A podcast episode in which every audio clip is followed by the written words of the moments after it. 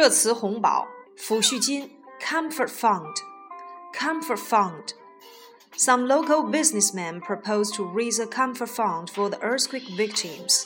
当地一些商人提议为地震受灾者筹集抚恤金 （Comfort Fund，抚恤金）。父亲假、陪产假 （Paternity leave，Paternity leave，父亲假、陪产假）。 South Korea is set to allow five days of paternity leave starting next year in an attempt to raise the country's low birth rate, the Labor Ministry said. 韩国劳动部称，韩国将从明年开始允许男性享受五天的父亲假，此举是为了提高韩国的低生育率。Paternity leave，父亲假、陪产假。干旱期，dry spell，dry spell。 干旱期。The dry spell since November has affected at least 9.43 million hectares of farmlands, or 43% of the country's winter wheat supplies. 十一月开始的干旱期已导致至少九百五十三万公顷农田受旱，波及至百分之四十三的冬小麦产区。Dry spell，干旱期。 赶时髦，be trendy or follow trends or be hip or be fashionable. She wears a sweater that's being advertised on TV right now. She's very trendy and always on the cutting edge of the latest fashion. 她穿的上衣正是目前电视广告上的那种。她真能赶时髦，总是走在时尚最前沿。赶时髦，be trendy, follow trends, be hip or be fashionable. 刚性需求 rigid demand.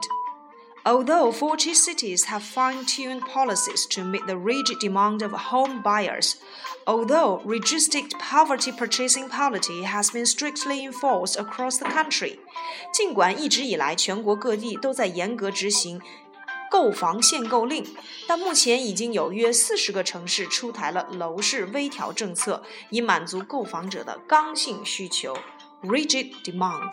刚性需求。高档餐饮业 （high-end dining sector）。The Chinese government's frugality campaign has turned up the heat on China's catering industry, especially the high-end dining sector.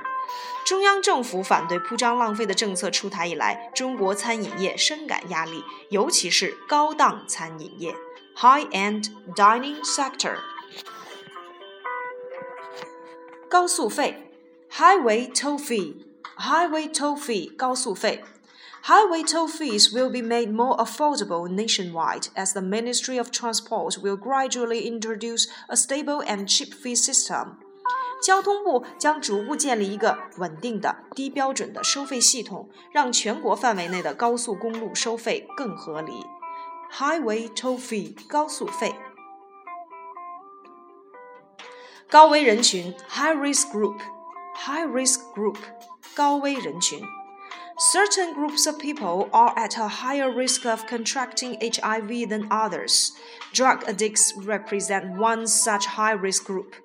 某些群体亦属于易感染艾滋病病毒的高危人群，吸毒者就属于此类。High risk group 高危人群。高温应急响应 Emergency response to heat. Emergency response to heat. A summer heat wave sweeping China has brought high temperatures over 35 centigrade, triggering a level 2 emergency response to heat from China Meteorological Administration for the first time. 连日来，全国多地遭受了高温炙烤，最高气温超过了三十五摄氏度。中国气象局首次启动高温 二级应急响应 （Emergency Response to Heat） 高温应急响应。